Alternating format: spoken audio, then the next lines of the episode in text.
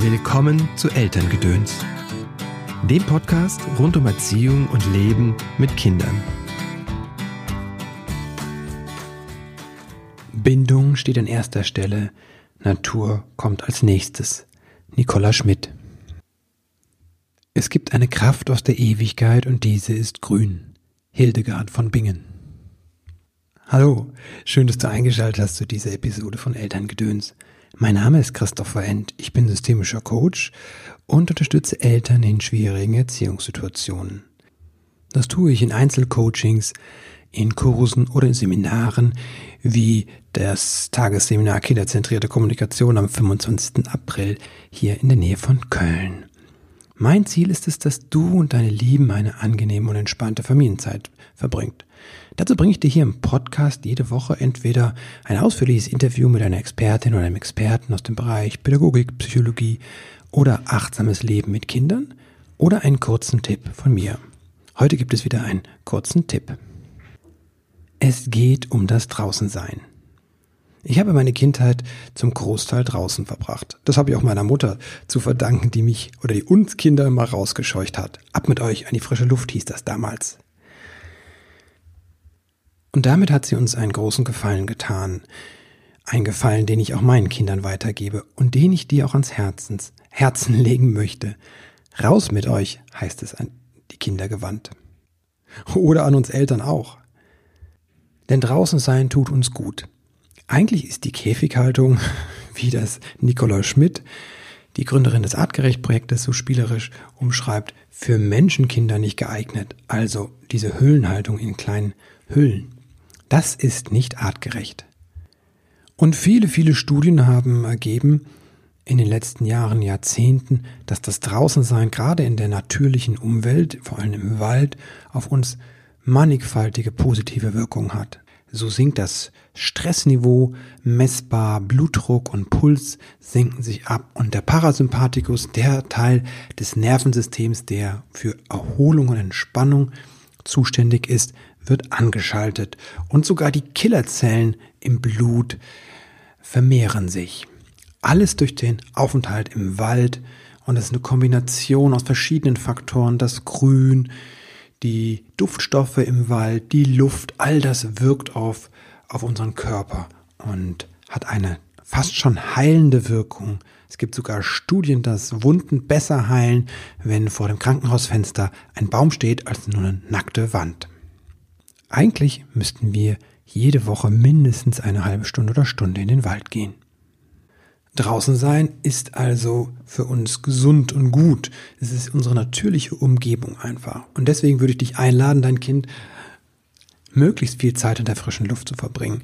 Oder im Garten oder in einem Park oder im Wald oder auf Wiesen und Feldern, was so für Möglichkeiten es gibt. Und ja, selbst in der Großstadt gibt es diese Möglichkeiten. Bei uns in Köln gibt es glücklicherweise im Garten alte Bäume und in den Stadtparks eine wunderbare Anzahl von Baumriesen. Es ist aber nicht nur die Natur, die uns gut tut, es ist auch die Bewegung. Kinder können draußen ihrem Bewegungsdrang ganz anders Raum geben, als das in einer Wohnung oder einem Haus ist, der Fall ist. Auch das Spielverhalten ändert sich, so meine Beobachtung, während in der Wohnung es eher ruhig wird oder also die Kinder eher zur Ruhe kommen. Unser Großer kommt daher zur Ruhe und igelt sich irgendwo ein mit einem Buch oder mit seinem Handy. Hm, kommt es bei der Kleinen eher dazu, dass sie ungeduldig wird, wenn sie alleine ist. Dann möchte sie Spielimpulse von uns haben und obwohl das Zimmer voll ist mit Spielzeug, gibt es nichts, kein Anlass zum Spielen oder wenig und es braucht manchmal Unterstützung. Ganz anders, wenn die beiden Kinder draußen sind.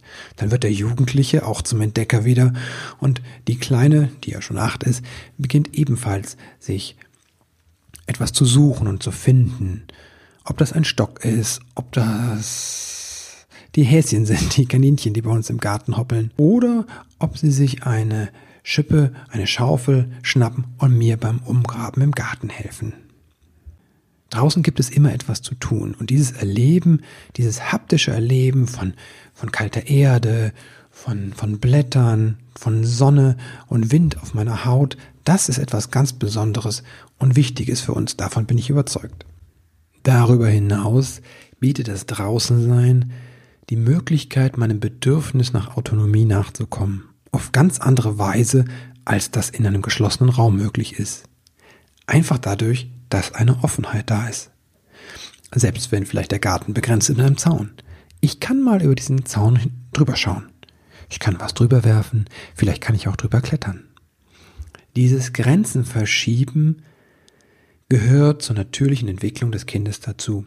Und das ist draußen viel mehr möglich, als das mir in einem geschlossenen Raum möglich ist. Ich kann mich gut erinnern, dass wir irgendwann in den nahen gelegenen Wald gegangen sind. Wir durften es eigentlich nicht. Und trotzdem war das wichtig, dass wir es taten. Es war unglaublich aufregend, in diesen Wald zu gehen, obwohl es verboten war oder weil es verboten war. Und natürlich ist es nur ein Forst.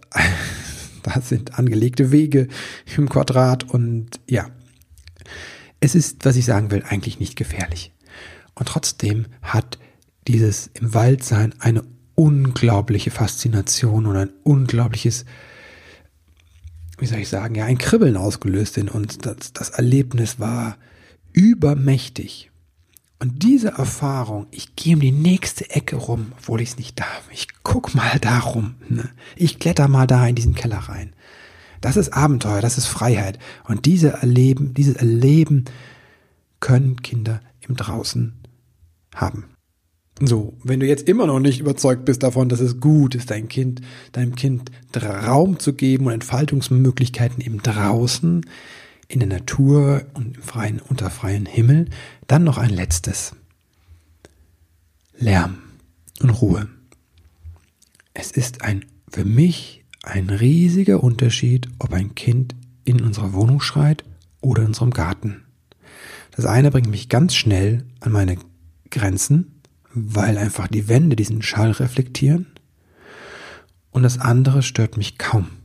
Ein Kind, das im Wald schreit oder im Garten schreit, das erreicht mich kaum dieser Schrei. Wieder ein Zeichen dafür, dass enge Räume nicht die richtige Haltung ist für kleine Menschenkinder. So, das war's für heute. Und jetzt ab mit euch nach draußen. Ich wünsche dir einen schönen Tag und deinen Lieben. Ach ja, und wenn du dich noch anmelden möchtest für das Tagesseminar Kinderzentrierte Kommunikation am 25. April, dann tu das schnell. Du findest alle Informationen in Shownotes oder auf meiner Seite christopher-end.de. Bis bald!